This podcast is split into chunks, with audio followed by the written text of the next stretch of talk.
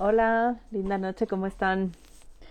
Ahora ando con mis audífonos gigantes porque eh, no sé qué le hice a mis otros audífonos. Pero qué gusto, ya se siente como, se siente como, dejé el closet abierto, ¿qué tal? Ya súper navideño el asunto, no sé ustedes si están de vacaciones, yo no, aquí la casa no para. Eh, pero qué gusto a quienes están uniendo esta noche a hablar de este tema de los privilegios. Caro, linda noche, ¿cómo estás? Eh, ya vamos en la recta final a cerrar este año y a ver cómo nos va en el siguiente. Ay, Karencita, no te mandé invitación, perdón. Hola, hola, bienvenidas. Eh, ¡Holi! Hola, ay, estos temas técnicos. ya sé, yo, ay, no te invité. Ya te vi, pero ya te saludé. ¿Qué onda? ¿Cómo has estado, mi Cars? Todo muy bien, ¿y tú? Bien, mucho trabajo. Eso es bueno. Sí, ¿tú? También, también. Ahí vamos, ahí vamos. Sobreviviendo, pero todo bien. Sobreviviendo, pero todo bien. Oye, qué gusto tenerte de nuevo por acá. Muchas Quien- gracias, a mí también me da mucho gusto. Quien no la conoce, no la ubica, hicimos un live hace ya unos meses. ¿Qué será? ¿Unos tres meses? ¿Dos meses? Ya ni sé. No ¿Cuatro sé, justo meses? estaba viendo que ya tiene un rato, porque ya tienes muchísimos más, está increíble. Ah, ya sé, pero los hago como dos a la semana. Aquí salen como pan caliente. Pero bueno, eh, quien, quien no la conoce, Cars, Cars, Karen Sandoval y yo nos conocimos en una vida pasada eh, trabajando en Walmart, ya hace Mm. muchos años. Ujú. Y bueno, la vida nos ha llevado por ahí a diferentes lugares, universos, pero seguimos aquí. Es psicóloga y estudió igual la maestría conmigo, bueno, no conmigo, o sea, ¿Pero la misma? sí, ¿no? La misma. Hubiera estado increíble estudiarla contigo, Sí. Pero bueno, eh, yo íbamos a hablar de privilegios, Cars. Mm, Me encanta. O sea, le dije a Cars, ¿de qué quieres hablar? ¿No? Me dijo, vamos a hablar de privilegios. Y yo, ok, Me vayamos encanta. a eso. ¿Por, por qué elegiste este tema? Cuéntame. Eh, bueno, justo eh, les comentaba en, en el live pasado que teníamos que hoy yo desde hace cierto tiempo, además de estar interesada en, en hacer terapia, eh, también me empecé a meter a temas de diversidad e inclusión porque en el trabajo eh, tuve la oportunidad y tengo la oportunidad de, de hacer eh, estos, estos temas. Eh, y creo que en el, en el aprendizaje de todo esto, eh, de manera profesional, he encontrado también muchas cosas que me confrontan y que, y que hoy me doy cuenta que antes las vivía de una manera distinta y que, y que pues bueno, o sea, creo que con lo que, con lo que voy conociendo y las experiencias que voy tocando mías y de otros, eh, creo que es bien importante hablar de este tema porque porque creo que es algo que difícil, que, que- que como nos puede confrontar muchísimo, difícilmente lo podemos poner. Entonces, creo que, creo que la forma de hacerlo es ponerlo desde uno mismo, porque, Mm. porque ahí no confrontas al otro, porque te estás exponiendo tú y puedes servir un poquito como, como espejo de los privilegios que, que muchos tenemos y que difícilmente nos, nos damos cuenta que, que los vivimos. Eh, y es un tema bien complejo, es, es un tema que puedes debatir muchísimo. O sea, creo que, creo que entre tú y yo no, no será un tema tan complejo, porque, porque podemos, me parece, que, que ponerlo ahí, pero, pero en otros, en otros círculos, en otros ambientes, creo que puede llegar a ser bien complejo. Pero me parece un reto bien interesante ponerlo, ponerlo aquí, ponerlo en el mundo. Mm. Me encanta, y porque sí lo pienso, o sea, por ejemplo, cuando alguien me llena, me llega a señalar como eh, algo que dije, hice o pensé desde mi privilegio, sí me doy cuenta que de pronto me pongo a la defensiva, ¿no? Como, Claro. no, no, no, no, no, no. Em, y es bien difícil dar dos pasos para atrás y decir, uy, ¿no? Sí, probablemente sí. Probablemente ni siquiera había eh, como visto esto, tomado esto en cuenta, ¿no? Em, pero también, por ejemplo, me ayuda a reconocer opresiones que también vivo. ¿sabes? Como hablar de privilegios y los privilegios que gozo. También de pronto volteo a ver las opresiones que vivo. También volteo a ver las opresiones que ejerzo. uf, eso es súper fuerte, ¿no? Pero pues entonces entremos de Cars. No, no sé cómo nos va a ir. Les invitamos aquí también que se cuestionen si tienen ganas de ir poniendo también sus privilegios para ir sumando a esta conversación, estaría rico. O aquellas opresiones que a lo mejor no se daban cuenta que ejercían o que ejercen o que aún les cuesta, ¿no? Como... ¿Por dónde entramos, Cars? Justo, justo eh, ayer que, que, posteaste alrededor de este live, me encantó como la serie de preguntas que ponías ahí, eh, porque creo que puede ser una, una buena guía, ¿no? Em, desde el tema conceptual, teóricamente la verdad es que creo que no vale tanto la pena porque pues cualquiera podemos leernos un artículo o un libro, creo que más bien es desde poner la experiencia, en este caso de nosotras y de los que estén aquí o de nosotros, eh, para con base en eso pues irla, irlo como evidenciando, ¿no? Porque cuando hablamos de privilegios, hablamos o sea, yo lo pienso como con todo ese paquete con el que de alguna manera ya nací, como que con el que aparecí en el mundo, ¿sabes? y, es bien, y es bien complejo decirlo así porque ante muchas personas podría ser, bueno, naciste, de, o sea, de naciste con el cabello lacio, ¿no? Y naciste con un tono de piel, que ahí sí nos podemos meter un poquito, pero hay otros privilegios con los que nací y con los que todos nacimos, o con muchos nacimos, o, con los que veníamos, que parecieran no venir dentro de ese paquete, ¿sabes? O sea, porque, porque hoy eh, los privilegios de los que gozo, o sea, hoy yo me reconozco como una mujer que tiene un montón de privilegios y que no me había dado cuenta de eso. O sea, en los últimos meses he estado muy consciente, por ejemplo, de los privilegios que vivo al ser una mujer cisgénero heterosexual. ¿Sabes? Y, la verdad es que, o sea, de alguna manera yo cuando me pienso unos años atrás es algo en lo que para nada iba a reflexionar, porque, porque pues como que vine al mundo con ese paquete, ¿no? O sea, lo voy a decir así, como tuve la suerte de ser una mujer heterosexual o de no cuestionarme y entonces vivir bien la heterosexualidad. Eh, o de también, o sea, biológicamente soy una mujer, pero también soy cisgénero, es decir, me, o sea, tengo, eh, o sea, voy bien con el constructo social mujer. Y la verdad es que ese es un privilegio que, a ver, te lo digo ahorita y, y, y hasta, o sea, eh, corporalmente lo siento, ¿sabes? Es como, ¡fu! Está cañón, porque, porque he vivido treinta y tantos años con ese privilegio y no me había dado cuenta. Y lo digo abiertamente, o sea, los últimos años de mi vida, y casi que te puedo decir que el último año de una manera mucho más vívida, puedo decir, está cañón esos privilegios que tengo con los cuales he vivido y que hay mucha gente que no lo vive así y que yo he vivido como con ese punto ciego, ¿sabes? Y está cañón porque pensándolo así es yo también, ¿no? Me vivo, me vivo hasta el día de hoy como una mujer eh, heterosexual. Hasta el día de hoy, ¿no? Heterosexual y cisgénero. Y digo hasta el día de hoy porque como desde estas ganas de cuestionar el deseo normativo que nos atraviesa, ¿no? Es como, híjole, igual y me gustaría empezar a buscar otras maneras, ¿no? Como a lo mejor, ¿no? algunas veces me he nombrado como heteroflexible, ¿no? Em, pero sí, pienso que yo no tuve nunca que llegar a casa, ¿no? Como con mis papás y decirles, oigan, me gustan las mujeres, ¿no? O nunca tuve que leer un libro de cómo si, se vive siendo heterosexual. O cómo aceptar tu heterosexualidad, ¿sabes? Como ya estaba dado.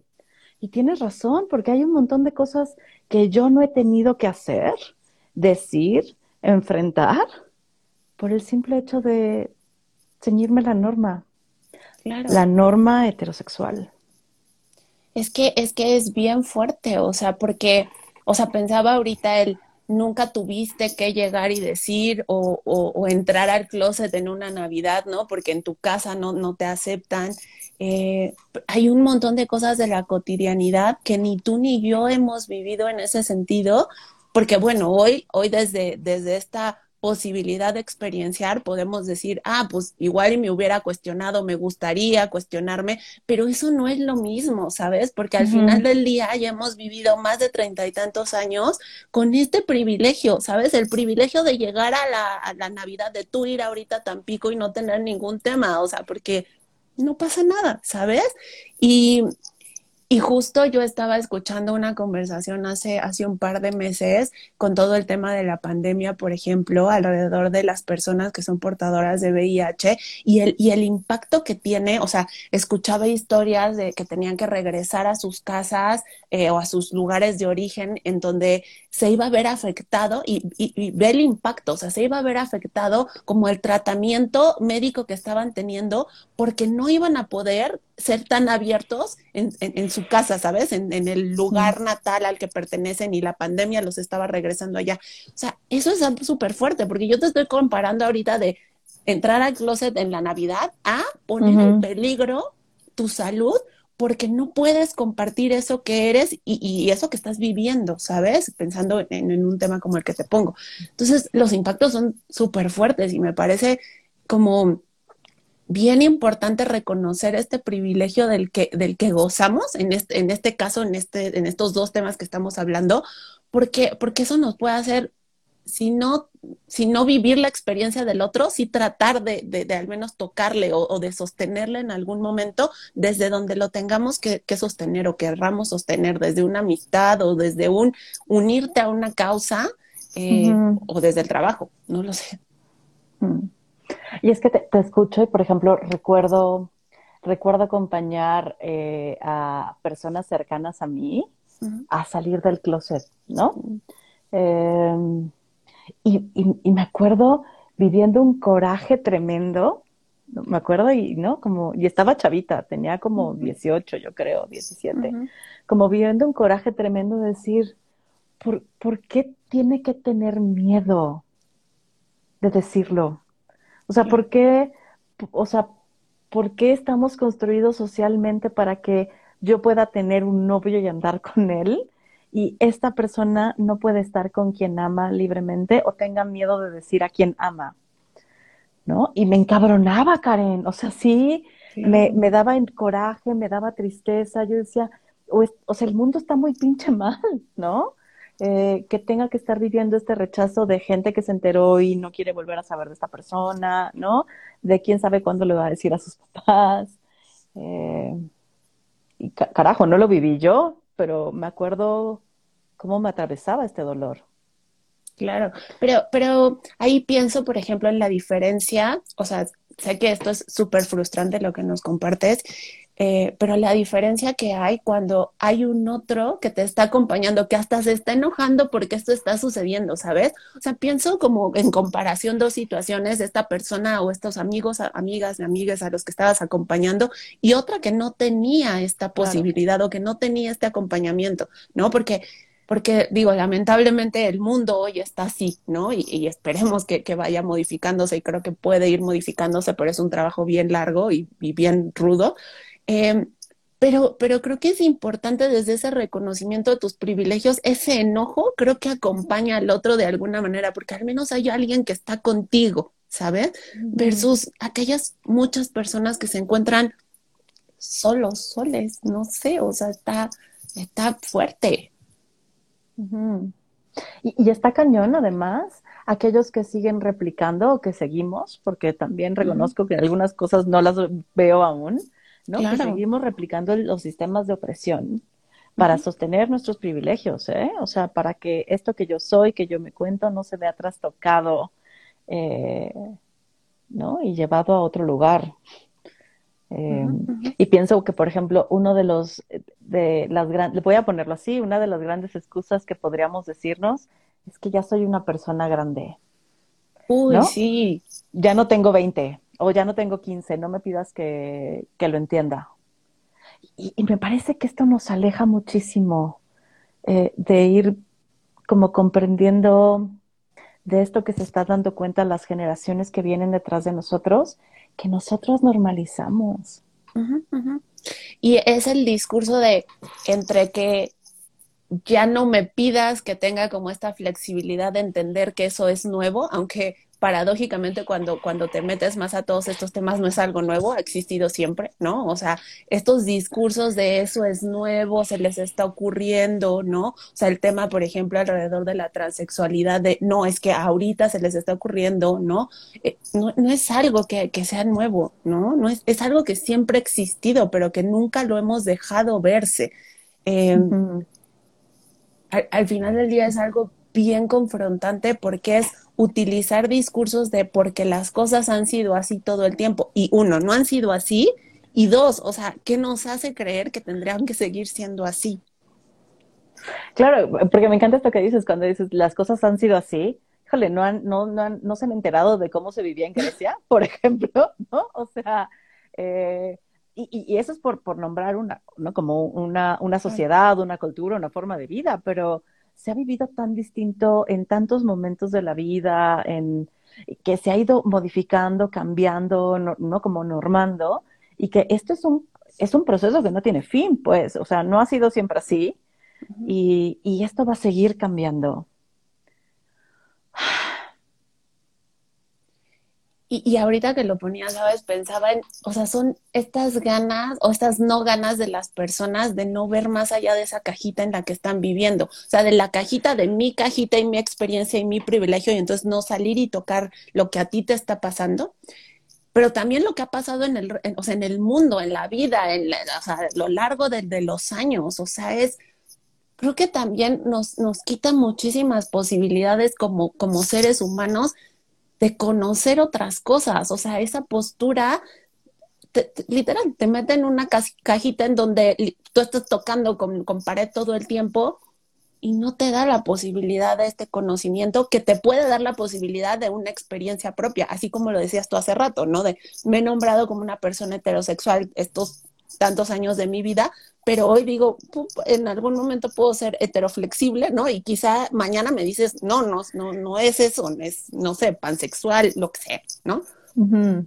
Entonces es también coartar como tus posibilidades, o sea, sé que eso ya es mucho, ¿no? O pedir mucho, pero, pero me parece, o sea, interesante también. Uh -huh.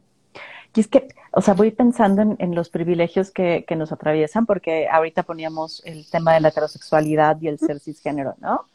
Eh, pensaba, por ejemplo, cuando ando en la ciudad, de pronto veo cómo la ciudad está hecha para que solo cierto tipo de personas podamos movernos en ella, Uf. ¿no? Y entonces hablo de personas que no andamos en silla de ruedas, por ejemplo. Y otras o sea, muchas cosas. Ajá, personas que podemos ver, que vemos los semáforos, que, ¿no? O sea, que vemos los cruces de las calles, que eh, personas como esas, esas dos para empezar. O mujeres que no tenemos que ir con una carreola caminando en banquetas diminutas.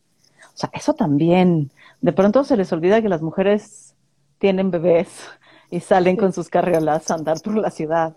Y está cabrón, ¿eh? Porque entonces tienes que cumplir un chingo de requisitos para poder transitar libremente por la ciudad y, e ir a ciertos lugares en específico, ¿no? Entrar a edificios, entrar a bares, como recibir un servicio. Y eso también es un gran privilegio que yo me doy cuenta que he dado por sentado muchos años de mi vida y que aparte, ¿sabes qué? Damos por sentado y creemos que siempre va a estar ahí. Y es paradójico porque cuando te metes, un poco siendo como más este, pensando en datos, cuando te metes a ver temas, por ejemplo, de discapacidad, una, una parte importante de las personas que hoy viven con una discapacidad no nacieron con una discapacidad, la adquirieron a lo largo de su vida. Y esa parte creo que es algo en donde nosotros también o sea, el privilegio nos hace un montón de daño, ¿sabes? Porque, porque el seguir perpetuando algún tema como el que acabas de poner en la mesa, digo, sé que nosotros no andamos por la vida construyendo rampas, pero sí podemos obstaculizarlas, ¿sabes? Sí entramos uh -huh. a un baño de, para personas con discapacidad creyendo que me voy a tardar cinco minutos sin saber que esos cinco, dos minutos pueden tener un impacto importante para la persona que llega necesitándolo en ese momento y tú estás un minuto tardándote ahí, ¿no? Uh -huh. eh, pero, pero a lo que voy es, a ver, este, este privilegio me pone ciega de que el día de mañana yo puedo necesitar de esto.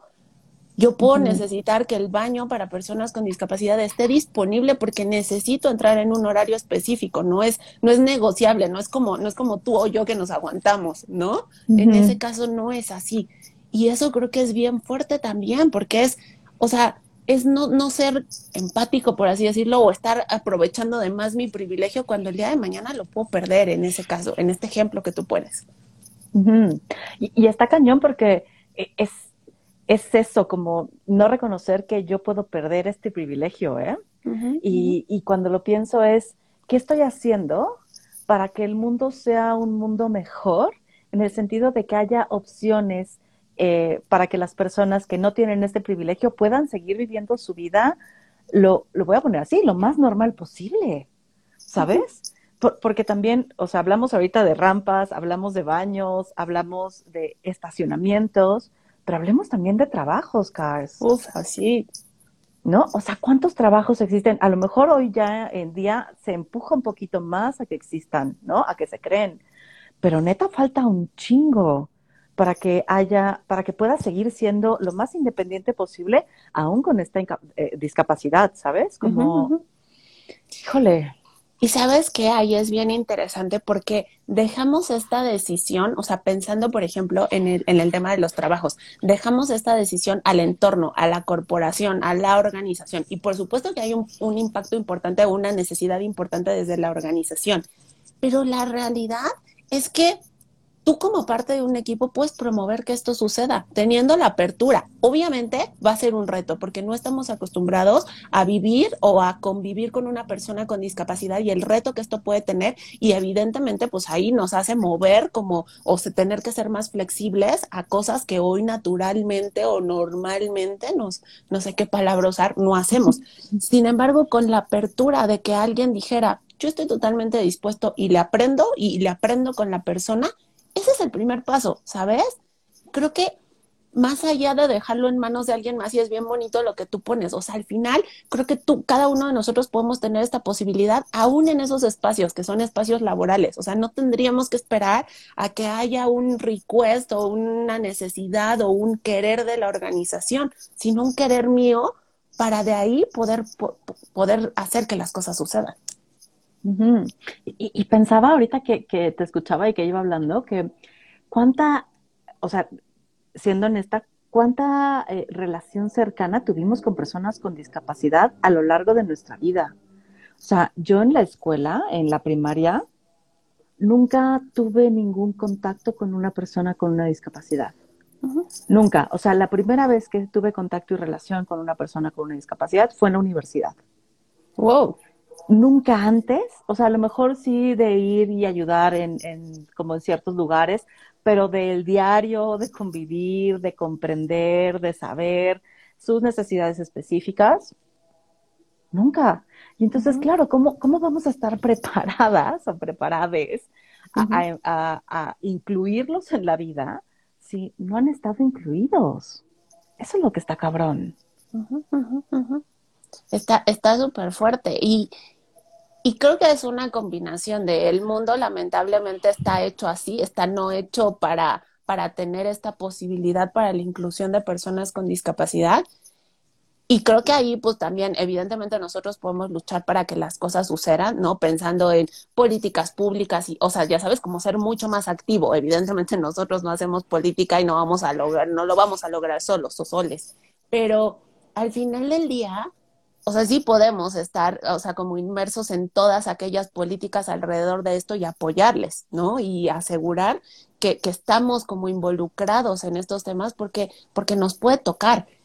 Pero desde el otro lado es, pensando en el tema de privilegios, es salirnos un poco de ese privilegio y sí, o sea, la mayoría de nosotros no tiene contacto con personas con discapacidad. Y entonces, ¿por qué, ¿por qué no tenemos esa apertura a buscarlo de alguna manera? ¿Sabes? A buscarles, incluirles en, de alguna manera. hay muchas, ¿no? O sea, quizás lo tenemos que hacer mucho más intencional, no es como que nos va a parecer, ya sabes, así de, ah, me encontré a Fer y entonces ahora somos amigas y, ¿sabes? Tenemos que buscarlo y ser intencionales para que esto suceda.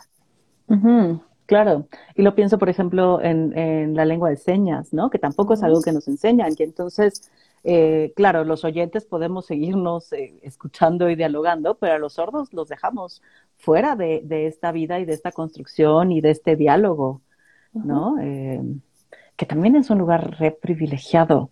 Y, y estamos hablando, o sea, del paquete, Cars, ¿no? Como el paquete con el que venimos al mundo, mujeres, cisgénero, que hasta el día de hoy eh, no tenemos ninguna discapacidad. Ajá. Y ahorita que lo pones, y justo cuando venías hablando también pensaba en, tampoco somos conscientes de todos estos temas que, que son una intersección, ¿no? O sea, porque, o sea, pensamos que no hay personas, o sea, que pensamos solo en la persona con discapacidad, pero imagínate que es una mujer y aparte imagínate que es una mujer, eh, no sé, que es lesbiana.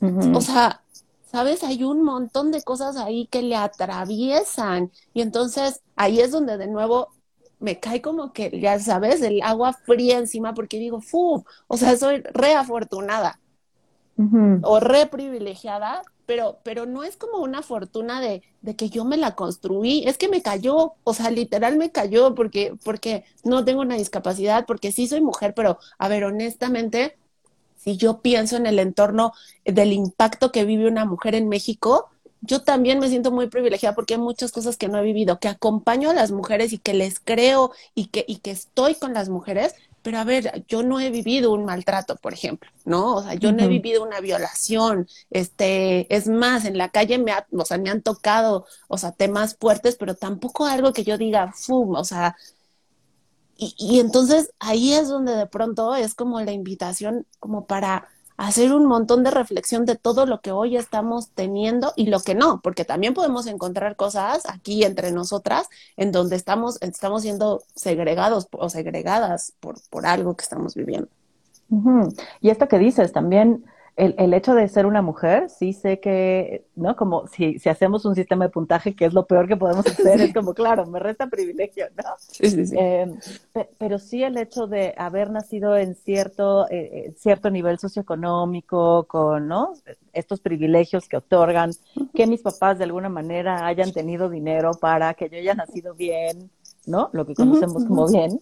Eh, claro, yo no he vivido muchas violencias que viven, que vivimos las mujeres, ¿no? O sea, sé que suceden, eh, sé, que, sé que pasan, pero no me ha tocado, uh -huh. no me ha tocado vivirlas. Y entonces, es qué cabrón que, qué cabrón que sea un privilegio no vivir violencia siendo Uf. mujer. Es súper fuerte, súper fuerte, pero o sea, justo ahí es donde tienes, te, o sea, tenemos que empezar como, como la reflexión, porque que a ti y a mí no nos haya tocado porque vivimos en un privilegio en donde, a ver, honestamente no, vivi no, no vivimos esta violencia porque, nos, porque nuestro, nuestra familia nos fue poniendo en ciertos círculos que nos fueron ayudando a esto, ¿no? Uh -huh. Eso es bien difícil de reconocerlo, ¿sabes? Porque de pronto es como, pues sí, o sea, le pega porque ella se deja, o uh -huh. ya sabes, o le toca esa vida y entonces no, o sea, no necesariamente, pero reconocerlo es fuerte. O sea, porque uh -huh. en algún punto yo llegué a cuestionarme de, pues, igual y, o sea, no, yo lo busqué, ya sabes, o sea, yo me metí y entonces, por, por lo que yo he hecho, no he vivido esta violencia sistémica que viven las mujeres. A ver, no, o sea, la realidad es que sí he tenido muchos privilegios en donde, tal cual, como, o sea, literal, me, me, me pienso puesta por mis papás en ciertos, en ciertos círculos que ayudaron a que esto no sucediera. Uh -huh. Y eso para muchos es bien difícil de aceptar. Uh -huh. Sí, porque hay esta narrativa de, de, que nosotros vamos haciendo nuestra propia vida, de que nosotros vamos construyendo cómo es, ¿no? Y vamos teniendo nuestros propios logros, como si no hubiese una serie de privilegios eh, ligados a ello. Y me hace pensar un chingo en este video, que no me acuerdo si compartí contigo o no, que es un video que dice, aquí hay 100 dólares, ¿no? No, no sé si lo viste, fue súper popular hace mucho tiempo. Uh -huh. Entonces dice, ok, este, aquí hay 100 dólares. Y están todos como en la línea de salida, ¿no? Todos y todas. Y dice, van a tener que llegar a él, pero antes de que empiece la carrera, eh, van a dar un paso al frente cada vez que uh -huh. no les haya tocado vivir algo de esto, ¿no? Uh -huh. Y entonces empieza a decir cosas de a mí nunca me faltó comida en la mesa. Que es algo que a mí nunca me faltó, Karen. Pero que aparte ni siquiera lo piensas tan, o sea, ¿sabes? No lo piensas como algo que, le tendrías que poner un puntaje, porque lo das por hecho. Bueno, eso me pasa a mí. Sí, sí, y hay gente que sí, ha pasado días que no tiene comida en la mesa, ¿no? Entonces, nunca he tenido eh, temas de no tener comida en la mesa, soy blanca, yo no soy blanca, ¿no? Pero soy blanca, soy hombre, este, mis papás me pagaron todos los estudios hasta la universidad, eh, nunca tuve que dejar la escuela por algún tema económico, nunca he estado becado. Y entonces son un montón de cosas que atraviesan pero a nosotros nos han dicho que esto que hemos logrado en la vida ha sido porque le hemos chingado. Y eso es la meritocracia. Ajá, porque la meritocracia está sostenida en todos los privilegios que no, no se reconocen. Ese es el pedo. Como somos bien privilegiados y no somos capaces de reconocerlo y entonces creemos que nos lo hemos ganado con este gran esfuerzo en la vida, Karen. Es, es, es increíble porque de verdad nos compramos la idea y nos compramos me, he comprado la idea de que así ha sido. Em, pero bueno, o sea, al final del día el hablar de estos temas justo es un paso para, ¿no? O sea, es bien doloroso, es bien doloroso darte cuenta de, a ver, lo que has logrado no es necesariamente todo porque por meritocracia lo tengas. A ver, sí, o sea, si vas creciendo en un trabajo y entonces vas haciendo las cosas bien, por supuesto que ahí vas ganando puntos que te ayudan a, pero el primer escalón ya lo tenías, o sea, ya lo tenías ganado. Mm. Ya venía por... O los primeros muchos... 15, ¿no? O sea, Yo, yo, yo pienso, por ejemplo, eh, yo estudié en la Ibero, ¿no? Yo no tuve que poner un peso, o sea, mi, mi única eh, condición era que no reprobara y que terminara la carrera en tiempo, ¿sabes? Para mí era una condición fácil porque aparte soy, tengo que decir, soy lista. O sea, a mí no me cuesta estudiar, a mí no me cuesta, soy, soy como, estoy estoy en la norma de, de, la neurodiversidad, ¿no? Yo no, yo, no, yo estoy en la norma, ¿no? Como no hay nada que me atraviese que lo vuelva problemático o difícil para mí. Eh, entonces, para mí no era un gran problema pasar, o sea, ni siquiera me pedían un promedio exacto, como tienes que sacarte nueve, ¿no? O sea, te tenías que ir bien. Pasa, pasa. No repruebes. Entonces, así pienso en eso, es como, claro, tengo una universidad que es, ¿no? Como reconocida en México como una buena universidad, y entonces ya desde ahí, o sea, ya avancé diez pasos, ¿eh? Como, Ah, viene de Ibero. Entonces sí, ya como puede contrarrestar que soy morena y gorda. Como bueno, o sea, podemos pasar de largo esto porque es niña de la Ibero. Y está cabrón cuando lo pienso. Es, hay, hay trabajos que a lo mejor logré solo por ese título. Pero sabes que está, está bien fuerte porque, a ver, yo, honestamente nunca lo había puesto como tú lo acabas de poner ahorita. O sea, es bien fuerte como lo acabas de decir, es, a ver, tiene la Ibero, es una buena escuela, este, hay un estatus ahí, en este sistema de puntos que pusiste hace rato, o sea, contrarresta los puntos de ser una mujer gorda y morena.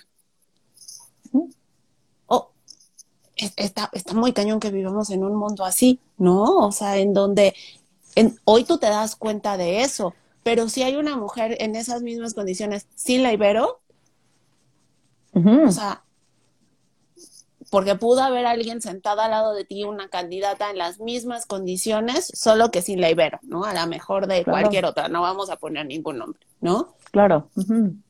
y, y evidentemente estamos luchando porque las cosas no sean así, pero a ver, que haya temas de políticas, que haya reglas o procedimientos o lo que sea en las instituciones, sean públicas o privadas, no hace que esto no siga perpetuándose si la gente no se da cuenta de esos privilegios. Es decir, si aquel que en algún momento te entrevistó a ti y a una candidata igual y que te dio más puntos a ti por venir de la Ibero, no se da cuenta que está haciendo eso. Y es ahí donde hay un montón de trabajo por hacer.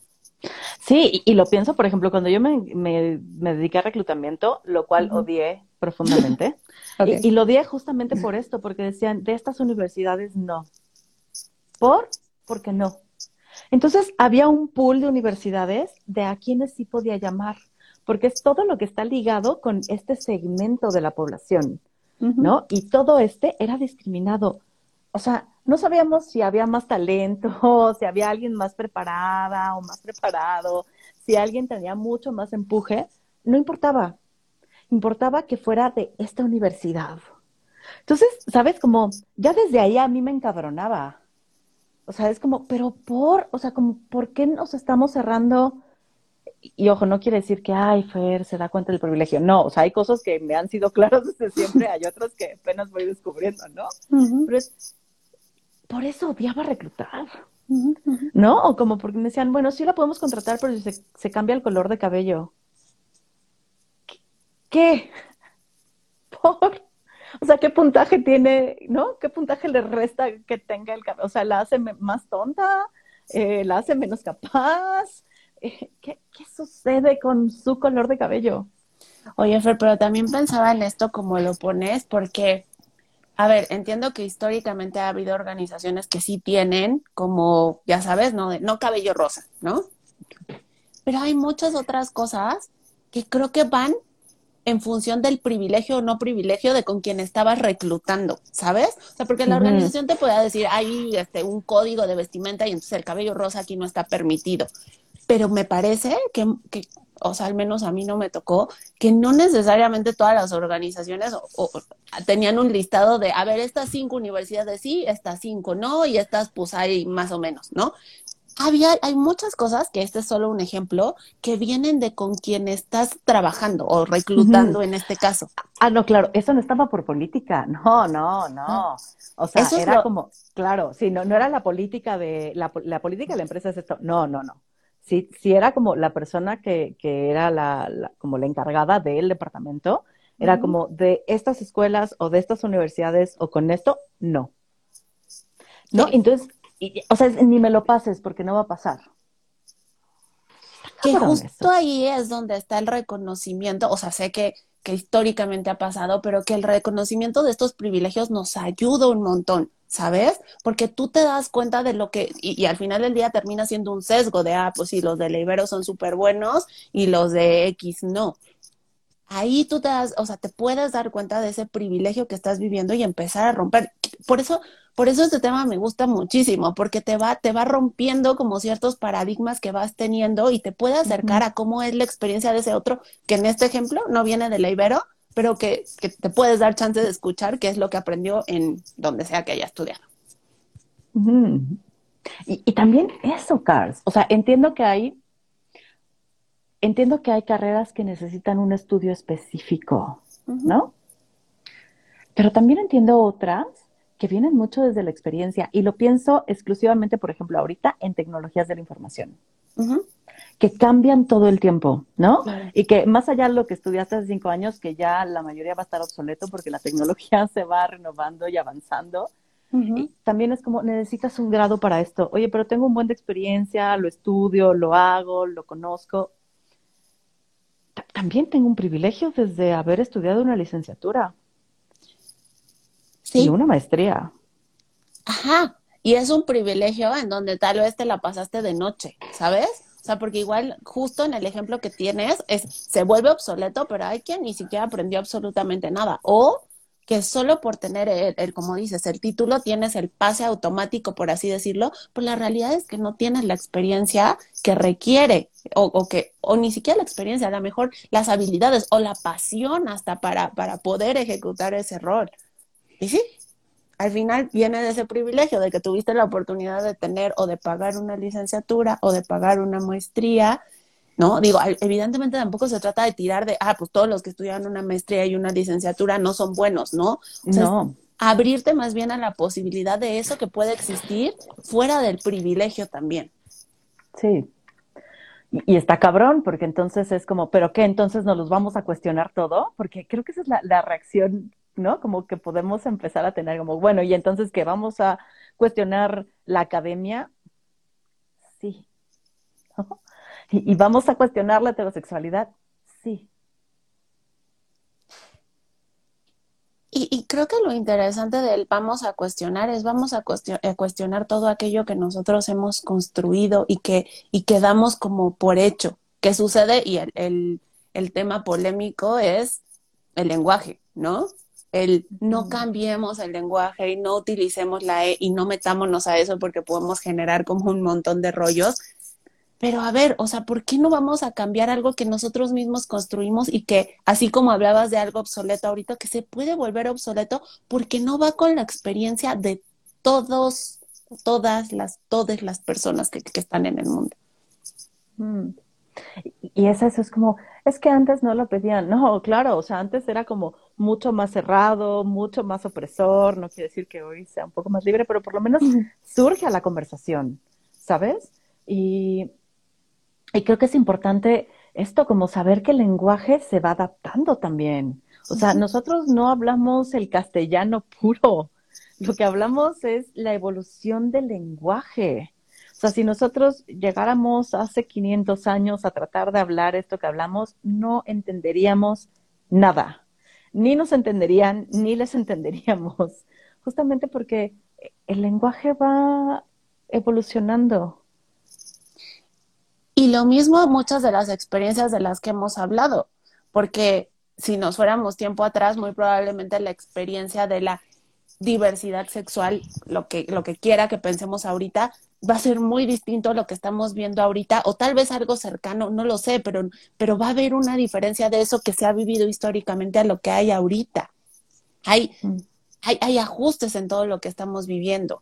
Y creo que lo interesante es justo tener esa apertura hacia esa posibilidad de acercarte a la experiencia de la otra persona sin querer colonizarla con tu propia experiencia, porque, porque parece que al menos la tuya y la mía, pensando en diversidad sexual, está muy dentro de la, de la norma y entonces nos favorece, ¿no? Somos muy poco diversas. Somos muy poco diversas en ese sentido. Podemos intentarlo. Tú ya, tú ya expusiste un poco de apertura. Yo lo estoy pensando.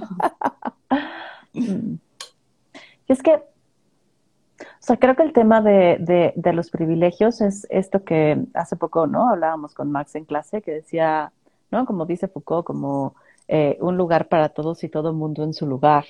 Como así es como debería de funcionar el mundo. Em, y como lo puse en, la publicación, ¿no? De Magda Piñeiro, ¿no? De la Magducci, que dice, el tema no es que haya eh, personas diferentes en el mundo, el, tema es que hemos jerarquizado estas diferencias, dándoles valores, o sea, como la piel blanca entonces es una piel más valiosa, más deseada. Creo que lo que está cabrón es que hay una figura de lo que es ser persona, ¿no? Y ser persona tiene que ver con ser hombre, ser blanco, ser cisgénero, ser heterosexual y tener dinero. Todo lo que se aleje de eso es menos persona. Y cuando digo menos persona, no es que yo crea que es menos persona, pero es como el mundo está acomodado. Entonces, a partir de que es menos persona, puede vivir más niveles de opresión. ¿No? Ah, ser delgado, me faltó. Perdón. No, no, no, está bien. Sí, o sea, pensaba como en todos estos, estos niveles de opresión que sin, que, que sin querer aquellos que estamos viviendo un privilegio podemos ejercer sobre, sobre los otros. O sea, a mí todo esto, por ejemplo, que, que, has venido haciendo los últimos meses o años alrededor eh, del tema de la gordura, me, me tocó un montón porque es, oh, ¿qué, ¿qué, he hecho yo, no? ¿Cómo he juzgado yo, por ejemplo, a una persona que tiene sobrepeso o que es gorda por por no vivir esa experiencia, porque ese es otro de los privilegios que tengo y la neta es que también ahí acepto que, que, es, un privilegio con, el que nací, ¿no? Porque subo y bajo de peso, pero dentro de un rango en donde creo que nadie se da cuenta, o sea, yo me doy cuenta, ¿sabes? Eh, y, y reflexiono un montón y tú me has hecho reflexionar muchísimo alrededor de qué opresión he hecho para el otro. Y por supuesto que no ando en el mundo, por el mundo diciéndole a la gente tienes que bajar de peso y te tienes que cuidar, pero eso no significa, y voy a ser tremendamente honesta, que en algunos casos no lo haya pensado. Y entonces eso trastoca la experiencia de los otros y mis relaciones con los otros. Y entonces no deja de no ser una opresión para la otra persona porque está impactando en la relación que puedo tener con esa persona. Y no le digo nada, o no le he dicho nada. Claro, o sea, no lo dices, pero no, lo dices, pero está presente, pero te relacionas a partir de ahí, pero ya hay un juicio que está puesto, ¿no? y, y yo también lo he pensado, Cars. O sea, a mí siempre me han dicho que este cuerpo está mal y que me va a llevar a morir de, de maneras horribles, porque eh, es raro, los, las gordas tenemos eh, el monopolio de las enfermedades. No sé si sabías eso.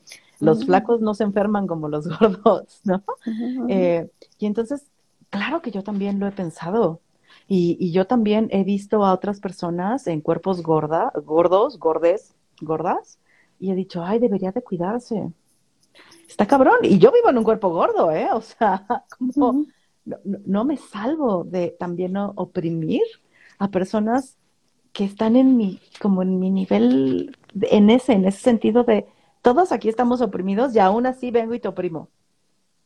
¿No? Y sí, pienso desde ahí. justo el otro día leía un, un, post en Instagram alrededor de esto que hacía una reflexión, era de un tema totalmente distinto, pero me gustó mucho la reflexión porque decía, a ver, o sea, no me juzguen porque estaba hablando de un tema justo de, de temas de privilegios, porque, porque estoy juzgando este privilegio, porque seguramente voy a encontrar a alguien más jodido que yo que me va a decir que entonces yo soy el privilegiado, ¿sabes?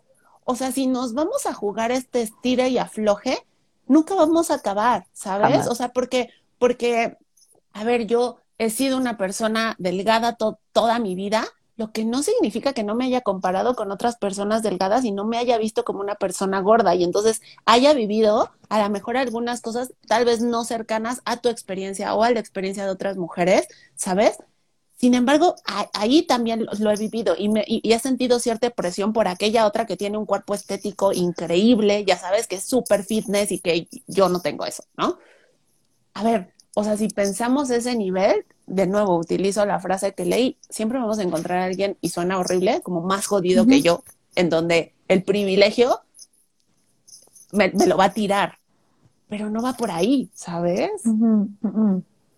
Va en reconocer esto, o sea, en, reconocer estos privilegios que tengo y, y ver, ¿sabes? Como, como tener la capacidad de empatía por, por, o sea, saber que sí, no me pasa a mí, pero eso no quiere decir que no lo vivan las demás personas, ¿no? Porque pienso en esto que dices, es, a lo mejor has vivido este tema de compararte y de sentirte gorda, ¿no? y, está cabrón porque es, híjole, yo me preocupo por caber en el asiento del cine, del avión, ¿no? De la escuela. Y eso es algo que no has vivido. Y no estoy diciendo, ay, no, no, no. Eso es, es, la, es el reconocimiento de, y no niego también la experiencia, o sea, creo que hay algo que me encanta que dice la McDuchis, que dice la experiencia de gordura en las mujeres empieza desde que no medimos 90, 60, 90. Y está cabrón, porque ¿cuántas mujeres miden 90, 60, 90? No, pues no. Entonces, o sea, la experiencia de gordura está. Ahora, la experiencia de gordura a ser oprimidas por ser gordas, hay una línea fuerte ahí de distinción, ¿no? Por supuesto te puedes vivir como gorda sin serlo, porque puedes caber en las tallas normales, que hemos determinado como normales, y estamos las gordas que no cabemos en las tallas normales, ¿no? Que no cabemos en el mundo. No cabemos en los asientos, eh, no cabemos en los asientos de los consultorios, no cabemos en los asientos de las escuelas, no cabemos en los asientos de los restaurantes, no cabemos en la ropa que está pensada y diseñada para personas de cierto tamaño lo que nos dicen es no cabemos. Y, entonces pienso en todas las otras eh, opresiones que se ejercen, donde sí les decimos no caben. No cabes en la calle con tu carreola, no cabes en este edificio porque no hay rampas para ti, ¿no? No cabes en la calle porque no hay un caminito que puedas seguir o no hay señalaciones, señalamientos auditivos o no hay, ¿no? Es eso. O no cabes en el mundo sin, sin tener como una connotación específica de un lugar, una calle, ¿sabes? O sea, ahorita que hacía la reflexión, me acuerdo que hace poco vi también un post de un influencer que fue muy criticado porque entró a un centro comercial y es de, es, este, de piel morena, y entonces lo, lo, lo, empezaron como a perseguir pensando que se iba a robar algo, le preguntaban si sí tenía dinero para pagar, ya sabes, o sea, como tú lo ponías ahorita, de pronto pensaba en lo fuerte de no caber en un asiento y ahí es, ni siquiera hay un asiento, ¿sabes? O sea, me, siento como si un lugar que agarrar o una calle que agarrar es, es el mundo, o sea, es, ni siquiera es solo este, este espacio, sino en este ejemplo que, que te estoy compartiendo, que leí, es como el, el, mundo, que en donde no cabes porque, porque tienes una piel que no, que no puede pagar el lugar en donde entraste. Mm. Está increíble. Está cabrón, porque, o sea, yo sí he sentido que de pronto a mí llego en algún lugar como de pues, cosméticos o un lugar como muy fancy o así, yo sí me he visto seguida por el guardia. ¿No? Y es como, ¿no? Y es una incomodidad porque, o sea, no, no, no te voy a robar, ¿no? ¿no?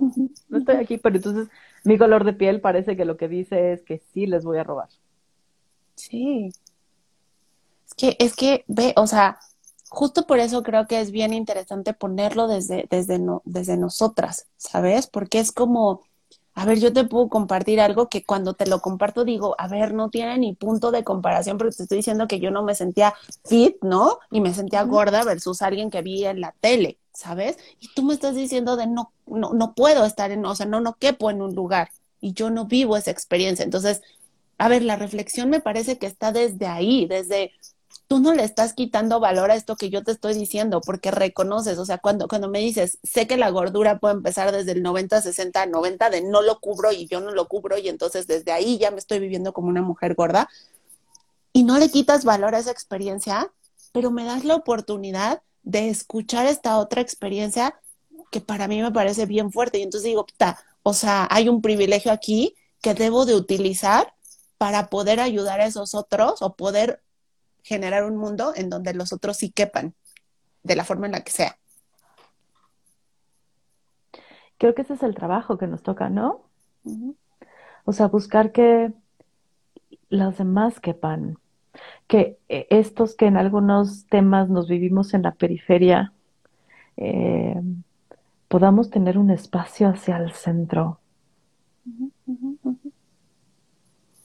Sí, justo, hacer espacio. Y ahorita lo, lo pones como muy lindo y, y, lo, y lo hiciste mucho en un ejemplo de espacio, de tus espacios, ¿no? De tus espacios en un lugar, en un asiento, en un centro comercial en donde te puedes sentir seguida, ¿no? De los espacios que puedes ocupar. Pero hay muchas cosas que sí podemos hacer, ¿sabes? O sea, hay muchas cosas en donde yo puedo abrir ese espacio desde la trinchera en la que yo esté, o sea, abrir un espacio en donde acompaño a esa otra persona o en donde exijo que se abra esta posibilidad. Y a ver, puede sonar muy poco el que mi voz exija, pero algo es algo. Pero no, me parece poco, o sea, como tú me decías hace rato, que, es qué padre que haya un acompañamiento, que alguien se enoje contigo ante un mundo que no te recibe, ¿no? Y creo que si somos muchas voces exigiendo abrir espacios, haciendo esto para eh, platicar de estos privilegios que tú y yo tenemos, ¿no? Y estas opresiones que podemos vivir. Y esto que, que empiecen también a reflexionar quienes nos están acompañando hoy. O sea, creo que suman algo. O suman mucho. ¿No? O sea, no quedarnos estáticos ante esto. O diciendo, pues es que así es, Cars. A los gordos les va a tocar joderse y si quieren pertenecer tienen que bajar de peso. Y por eso creo que es bien, bien lindo dentro de lo, de lo pinche que puede ser hablar de este tipo de cosas, porque es, hace ratito creo que lo ponías, a ver qué tengo que hacer una lista de lo que tengo, yo creo que sí, o sea, a mí o a cada quien le puede funcionar algo distinto, pero a mí sí me funciona, o sea, enlistarme con, me doy cuenta que tengo un privilegio desde, eh, a ver, lo voy a decir, por ejemplo, cuando sucedió hace, hace un par de años el tema de, que rayaron el ángel y entonces destruyeron, mi primera reacción fue, están locas, ¿cómo destruyen algo así? Y hubo un meme que circuló mucho en donde había alguien así, quejando, o sea, quejándose por el ángel y una mujer al lado muerta, ¿no? De verdad, así, y quizás es, es una tontería, pero a mí me pegó muchísimo y a partir de ese momento fue que desmadre en el mundo, ¿sabes? O sea, si una mujer, aunque yo no la conozca, vive eso, que deshagan el mundo, ¿sabes? Y por eso es que a mí me ayuda mucho, y esto es una experiencia personal, a cada quien lo vivirá desde su trinchera, pero sí enlistarme desde esos privilegios, darme cuenta de esos privilegios para, para buscar hacer un cambio, para buscar hacer un espacio en esos lugares donde los, los otros no se sienten recibidos o recibidas o recibidas, ¿no? Y un poco también para, para buscarlo desde, desde los que están cercanos a mí. Por ejemplo, Sofi, ¿no? Mi hija. Un poco buscar e impactar de tienes que hacer espacio para los demás, porque no solo es tu espacio, no solo es el espacio desde el privilegio que tú puedas vivir, y también mostrarle los espacios que se va a tener que abrir por aquellos otros privilegios que no va a tener. Y, pienso en, cuando, cuando te escucho hablar de Sofi, em, pienso en eh, que creo que cada quien toma una lucha, ¿no? Y a veces tomamos varias a la vez. Em, y que tienen que ver desde, a lo mejor desde las opresiones que hemos vivido, las que hemos ejercido, las que vemos o, quien, o donde hemos acompañado a otras personas, ¿no? Y, y yo pienso que, mm, o sea, si hay una parte de mí que, que, lucha por hablar de la gordura y acompañarnos desde la gordoridad. y, y, un poco la sensación es, bueno, yo ya, yo ya viví la violencia, ¿no? O sea, un poco como, es, yo ya pude atravesar esto, que aún me duele y que aún está, pero ya, o sea, me tocó sostenerlo. No quiero que ninguna otra persona lo vuelva a vivir. ¿Sabes? E, eso es lo que me pasa, es, ¿no? Y soy feminista, ¿por qué? Porque no quiero que ninguna otra mujer tenga que vivir lo que nos toca y les toca vivir a diario a las mujeres. Desde las violencias más sutiles hasta las violencias más terribles. Pero también, ¿no? No quiero que ninguna niña o niño o niñe tenga que vivir la violencia de ser sacado de este mundo discriminado, violentado, maltratado por tener un cuerpo gordo. Y aparte se sienta culpable de ello, o con la capacidad, como la, la necesidad de cambiarlo para ser aceptado, ¿sabes? Y tampoco que ninguna persona que se viva, eh, ¿no? Homosexual o trans o como creo que es importante la lucha por eso. Como a mí ya me tocó vivirlo, ya, o sea, como ya ya tengo 40, ya llego a una edad, hay que hay cosas que valen más, ¿no? Como ya, no me importa un camino esto. Pero no quiero que los que vengan detrás tengan que soportar lo que soporté. Y, y, lo pones, lo pones súper lindo desde la emocionalidad que compartes, porque es, sabes lo que se siente, y también no sabes porque hay otros privilegios que no te tocan, pero que estás dispuesta a acompañarles. Y creo que eso es lo que podemos hacer desde muchos lados, desde distintos lados, desde este reconocimiento que tienes de lo que ya has vivido y cómo lo compartes y cómo nos tocas. O desde pensaba, tú tienes muchas luchas, tienes muchas que están como en la periferia, que te llegan de alguna manera, unas muy cercanas, otras por el ser mujer. Pero creo que la invitación también es, habrá quien lo viva como tú lo estás viviendo y entonces pueda agarrar eso que, le ha tocado, pero quienes no, no estamos, no, no, estamos o no están exentos de hacerlo, ¿sabes? Y tal vez no tienes que agarrar todas las luchas, porque, a ver, a mí me pasó, al principio me parecía apabullante, y no es que esté metida en todas las luchas, pero quiero entender de todo, ¿sabes? Y al principio era apabullante, pues que es como, tengo que ser feminista y aparte tengo que entender de temas de diversidad sexual y de género, y aparte tengo que entender a las personas con discapacidad. Entonces era como, o sea, no, o sea, ¿sabes? Es demasiado. Y, lo pongo desde mi experiencia porque, porque tú lo estás agarrando desde cosas que te tocan desde la emocionalidad y otras que están cercanas a ti y cómo te sumas esa lucha. Pero habrá quienes no lo vivan así, lo que no les exime de, también sumarse. Y tal vez no tienen que agarrar todas, pueden agarrar una y eso, o sea, eso es un montón, eso hace la diferencia para un mundo. Y creo que esa también es la invitación, es la experiencia puede ser desde muchos lados, pero agarrar el, agarrar el privilegio y utilizarlo de una manera que, que le abra camino y que le dé espacios al mundo a todos esos otros que no han tenido ese espacio, o al menos algunos, uno, hace una diferencia abismal. Y, pienso con esto que, dices ahorita, por ejemplo, pienso mucho en Raquel Obatón, que no sé si la conoces y haya, o haya gente aquí que, que la conoce, O sea, porque ella vive en un privilegio delgado y ella siempre lo dice y lo reconoce, pero lucha por, por los derechos, ¿no? Y porque se acabe la opresión que vivimos las personas gordas. Entonces, cuando alguien que, vive en el privilegio de la delgadez acerca y me dice, Fer, ¿puedo, ¿puedo hacer algo? Y yo sí, o sea, puedes luchar, ¿no? Que, que no, que no vivas la gordura encarnada, no quiere decir que no puedas ir a nuestro lado, ¿no? Y usar tu privilegio para apalancar la lucha. Que creo que es eso, usar los privilegios que tenemos para ir apalancando luchas. Sí. Ah, Cars, Mil gracias por venir. Muchas gracias a ti por el espacio. Me encanta. No, siempre aquí terminamos llorando, Cars. Sí. Em, ¿Dónde te pueden encontrar en redes eh, para quienes nos escuchan en Spotify? Eh, pues estoy en Instagram como Karen San 8 y creo que ese es el mejor, el mejor medio para, para contactarnos. Buenísimo. Pues mil gracias por estar acá, por compartirnos tus privilegios, por querer luchar eh, también por otro, por un mundo distinto, ¿no? Que, que ahí está el deseo. Eh, gracias a quienes nos acompañaron, a quienes allí mandaron corazoncitos mientras me rompían el llanto. Eh, cualquier cosa nos pueden escribir, mandar mensajito, lo que necesiten.